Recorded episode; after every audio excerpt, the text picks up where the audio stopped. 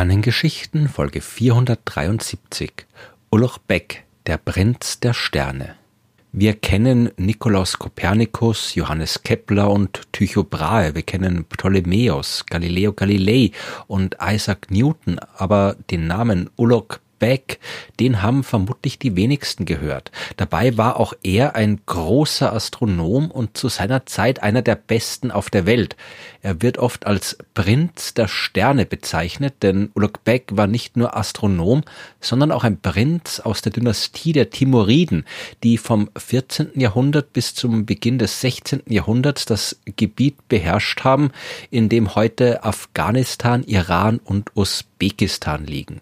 Der Gründer dieses Reichs war Timur, der in Europa oft auch Tamerlan genannt wird. Timur, der war verwandt mit Genghis Khan, dem berühmten Mongolenherrscher, und einer der Enkel von Timur war Mirza Muhammad Tariq ibn Sharuch Ulugh Beg, besser bekannt als Ulugh Beg, was nichts anderes als großer Herrscher bedeutet. Geboren wurde Ulugh Beg am 22. März 1394 in der Stadt Soltanje im heutigen Nordirak. Sein Vater war Sharuch, der vierte Sohn von Timur, der sich nach dessen Tod zum Herrscher des Timuridenreichs aufgeschwungen hat.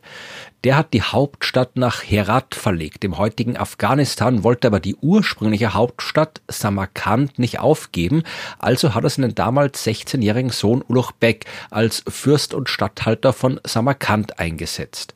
An der Beherrschung dieser Provinz von Transoxianien hat äh, Ulugh Beg aber kein allzu großes Interesse gehabt. Schon als Kind, hat er die Überreste der Sternwarte von Nasir ad-Din ad-Tusi besucht. Das war ein bedeutender Astronom im 13. Jahrhundert, dessen Arbeit später unter anderem Nikolaus Kopernikus zur Entwicklung seiner eigenen Theorien über das Universum inspiriert hat.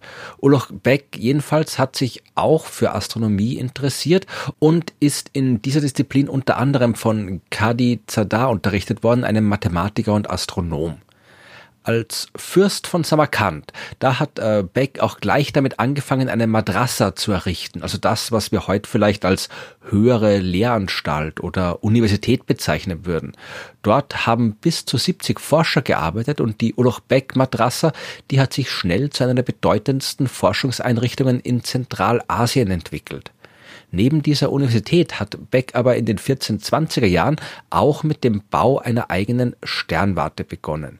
Zusammen mit der Madrasa hat diese Chic-i-Gurkani, wie die Sternwarte auch genannt wurde, Samarkand zu einem regelrechten Forschungszentrum gemacht.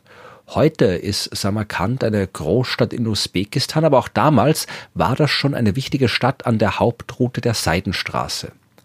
Eine Sternwarte, die hat damals natürlich ganz anders ausgeschaut als heute. Immerhin äh, hat es im 15. Jahrhundert noch keine Teleskope gegeben. Und auch die Forschungsschwerpunkte, die waren damals natürlich ganz woanders, als sie heute sind. Die beobachtende Astronomie, die war vor allem damit beschäftigt, die Position der Sterne am Himmel so exakt wie nur möglich zu vermessen. Das hat man, wie gesagt, nicht mit Teleskopen machen können, was aber nicht heißt, dass man keine wissenschaftlichen Instrumente gehabt hat. Die hat man gehabt und Oloch Beck hat die besten gehabt, die es damals gegeben hat. Seine Sternwarte hat drei Stockwerke gehabt, war 30 Meter hoch und 46 Meter im Durchmesser und darin befand sich ein Sextant. Solche Instrumente gibt es auch heute noch, die verwendet man zur Navigation anhand der Sterne und man macht damit genau das, was Ulrich Beck und seine Kollegen damals gemacht haben. Ich möchte jetzt nicht im Detail erklären, wie so ein Gerät funktioniert, aber es läuft darauf hinaus, dass man damit Winkel messen kann. Stellen wir uns einen hellen Stern vor, der am Nachthimmel leuchtet. Wie hoch steht dieser Stern am Himmel? Und mit hoch ist hier jetzt natürlich nicht der reale physische Abstand zum Erdboden gemeint. Diese gigantischen Distanzen zu den Sternen, die hat man erst im 19. Jahrhundert messen können. Bei der Arbeit von Ulrich Beck ging es darum, die Höhe über dem Horizont in Form eines Winkels zu messen. Wenn der Stern genau am Horizont steht, dann hätte er eine Höhe von 0 Grad. Wenn er direkt über dem eigenen Kopf steht, also ganz hoch, dann beträgt die Höhe 90 Grad und dazwischen halt einen entsprechend anderen Wert. Ein moderner Sextant, das ist ein kleines Gerät, das man in die Hand nehmen kann.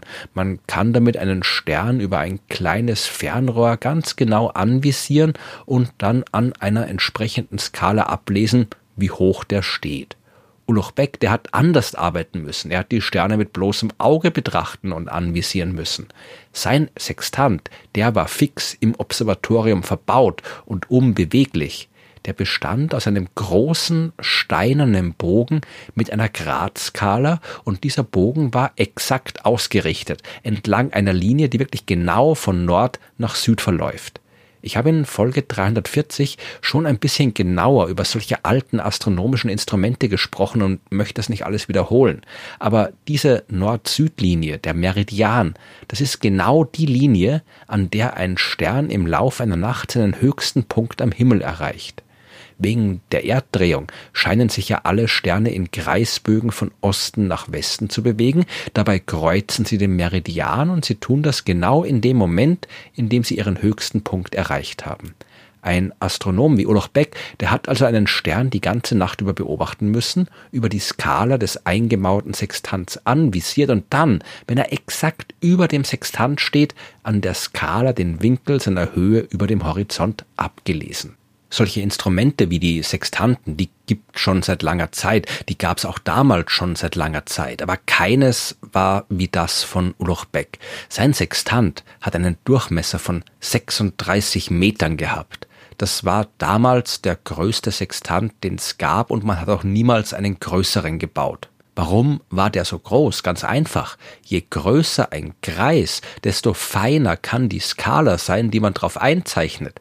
Ein kompletter Kreis hat 360 Grad. Ein Sextant, der umfasst nur ein Sechstel eines Kreises. Aber auch das sind immer noch 60 Grad. Und man muss daher schon mal 60 Striche in einem gleichen Abstand voneinander darauf unterbringen, wenn man darauf Grad genau ablesen will. Ulrich Beck, der wollte aber noch viel genauer sein. Ein Grad wird in 60 Bogenminuten unterteilt und jede Bogenminute wieder in 60 Bogensekunden. Will man also die Höhe, den Winkel mit einer Genauigkeit von einer Bogensekunde ablesen, dann muss man 216.000 Striche für die Skala entlang des Sextanten eintragen. Ganz so exakt war das Instrument von Ulrich Beck nicht, aber er hat immerhin eine Genauigkeit bei seinen Messungen von einigen Bogensekunden erreicht. Zum Vergleich, äh, das entspricht ungefähr der Größe, unter der ein 10-Cent-Stück erscheint, wenn man es aus einer Entfernung von 500 Metern anschaut. Dieser gewaltige Steinbogen mit seiner feinen Skala war das beste astronomische Instrument seiner Zeit und gemeinsam mit seinem Lehrer Kadizadar und anderen Astronomen hat Ulrich Beck damit die Position von knapp 1000 Sternen bestimmt. Diese Ergebnisse sind 1437 im Zij-i Sultani veröffentlicht worden, einem Werk, das nicht nur diesen Sternkatalog enthält, sondern auch diverse astronomische Ergebnisse und Berechnungen, die man genau wegen dieser genauen Vermessung von Sternpositionen machen konnte. Man konnte damals zum Beispiel berechnen, wie lang ein Jahr dauert, nämlich 365 Tage, 6 Stunden, 10 Minuten und 8 Sekunden. Der exakte Wert, den wir heute kennen, der ist nur um knapp 58 Sekunden kürzer. Ebenfalls aus den Beobachtungsdaten berechnen konnte man damals die Neigung der Erdachse, die steht ja nicht senkrecht auf die Ebene, in der sie sich um die Sonne bewegt, sondern ist geneigt und laut Uluch Beck um 23 Grad 30 Bogenminuten und 17 Bogensekunden aus der Vertikalrichtung. Das ist nur ein Unterschied von 32 Bogensekunden zum modernen Wert. Neben solchen fundamentalen Eigenschaften zur Bewegung unseres Planeten haben die Astronomen an der Sternwarte in Samarkand auch die Positionen von Sonne und dem Planeten berechnet und aufgelistet. Und an der Madrasa hat in der Zwischenzeit natürlich auch wissenschaftliche Arbeit stattgefunden, vor allem in der Mathematik. Auch da ist die Arbeit damals natürlich anders gelaufen als heute, wo wir einfach mit Taschenrechner und Computer rechnen können. Damals hat man mit der Hand gerechnet und das war mühsam. Zum Beispiel, wenn man mit Winkelfunktionen wie dem Sinus oder dem Cosinus arbeiten muss, was man auf jeden Fall muss, wenn man astronomische Berechnungen anstellt. Wenn wir heute wissen wollen, was zum Beispiel der Sinus von 30 Grad ist, dann tippen wir das in den Taschenrechner. Damals hat man das Ergebnis durch langwierige Rechnungen näherungsweise bestimmen müssen. Um das nicht immer wieder aufs Neue machen zu müssen, hat es Tabellen gegeben, wo schon vorab berechnete Ergebnisse für diverse oft gebrauchte Winkel und Winkelfunktionen drin gestanden sind. An der Madrasa in Samarkand hat man diese Tabellen extrem genau berechnet. Für alle Winkel mit einer Schrittweite von einem Grad, für alle Winkelfunktionen und mit einer Genauigkeit von acht Nachkommastellen. Die Zahl Pi, die hat man dort auf 16 Nachkommastellen genau berechnet, was erst Ende des 16. Jahrhunderts übertroffen worden ist durch 35 Nachkommastellen. Und für die hat der deutsche Mathematiker Ludolf van Keulen 30 Jahre lang gearbeitet. Kurz gesagt, Ulrich Beck hat in Samarkand ein großes mathematisches und astronomisches Forschungszentrum errichtet und seine Ergebnisse, die gehören zum Besten, was zur damaligen Zeit zu haben war. Sein Sternkatalog war der umfangreichste und genaueste, den es gab, besser als der antike Almagest von Claudius Ptolemäus und die ganzen daraus abgeleiteten Arbeiten. Warum ist der also nicht so bekannt, wie es seine Arbeit rechtfertigen würde? Der Zij-i Sultani, der war schon kurz nach seiner Veröffentlichung in Abschriften in der einen oder anderen europäischen Bibliothek zu finden, ist da aber eher ignoriert worden. Der Wissenstransfer von der muslimischen Welt nach Europa, der im Mittelalter noch regelmäßig stattgefunden hat, der ist mittlerweile ins Stocken geraten. Erst in der Mitte des 17. Jahrhunderts ist die Arbeit von Ulrich Beck dort in Europa unter den Gelehrten so richtig bekannt geworden. Da gab's dann aber schon die Sternkataloge von Tycho Brahe. Die sind zwar erst mehr als 100 Jahre nach den Werken von Ulrich Beck veröffentlicht worden, waren dann aber natürlich besser als die alten Kataloge als Ulrich Beck im Westen bekannt geworden ist, da waren seine astronomischen Forschungsergebnisse also schon ein paar Jahrzehnte lang von neueren Daten übertroffen und deswegen hat man sich nicht mehr so groß für ihn interessiert. Sein Observatorium hat aber den Osten beeinflusst und zur Errichtung ähnlicher Sternwarten in Indien geführt. Ulrich Beck, der konnte seine wissenschaftliche Arbeit auch nicht so lange und ausführlich fortführen, wie er es gern gemacht hätte. Er war ja immer noch Herrscher in Samarkand und hat in dieser Funktion auch Regierungsaufgaben wahrnehmen müssen, den einen oder anderen Kriegszug anleiten und so weiter. 1447 ist dann Scharuch, sein Vater, gestorben und ein Nachfolgestreit um die Führung des Timuridenreichs hat eingesetzt. Ulrich Beck hat sich da auf der Verliererseite wiedergefunden. Die religiösen Führer, die haben ihn sowieso schon länger nicht leiden können, weil er sich mehr um die Wissenschaft als um den Glauben gekümmert hat. Und sogar der älteste Sohn von Ulrich Beck, Abdal Latif Mirza, hat sich gegen ihn gestellt. Ulrich Beck ist gefangen genommen worden und hat die Wahl zwischen Tod oder äh, Exil und einer Pilgerreise nach Mekka gehabt. Äh, Ulrich Beck hat natürlich letzteres gewählt und war wahrscheinlich gar nicht so unglücklich, dass er sich nicht mehr ums Regieren kümmern muss.